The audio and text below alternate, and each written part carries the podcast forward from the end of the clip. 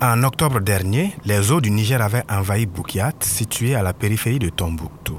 Une catastrophe naturelle qui a plongé dans la précarité les ménages qui ont perdu leurs moyens de subsistance, à en croire Alassane Khalifa, habitant de la localité. Depuis les inondations, la population de Bokiat vit dans des conditions très vulnérables. Mais l'activité principale n'est plus pratiquée à cause de ces inondations. Ce projet est un offre de soulagement pour nos populations. Le périmètre maraîcher, équipé d'un château d'eau fonctionnant à l'énergie solaire, vise donc à atténuer cette vulnérabilité, notamment des jeunes un objectif assigné au projet de réduction de la violence communautaire, comme le souligne Amadou Amadou, chef de la section stabilisation et relèvement au bureau municipal de Tombouctou. Ce présent projet sera réalisé pour 597 bénéficiaires directs, dont 278 femmes, en vue de contribuer à la réduction et à la prévention des violences communautaires en faveur du retour de la paix et de la sécurité. Pour les bénéficiaires, l'infrastructure représente un nouveau départ. L'espoir renaît pour les hommes et les femmes qui produiront dans ces périmètres diverses spéculations.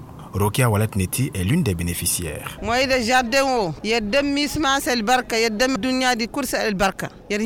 ce projet est un grand ouf de soulagement dans leur vie, puisque ça va leur permettre de créer des activités génératrices de revenus à travers les maraîchages que les enfants vont prendre vraiment ces produits et aller au marché les vendre et ça va leur permettre de changer vraiment leur vie quotidienne. Il faut dire que l'essentiel des produits maraîchers disponibles sur le marché à Tombouctou provient de Boukiat.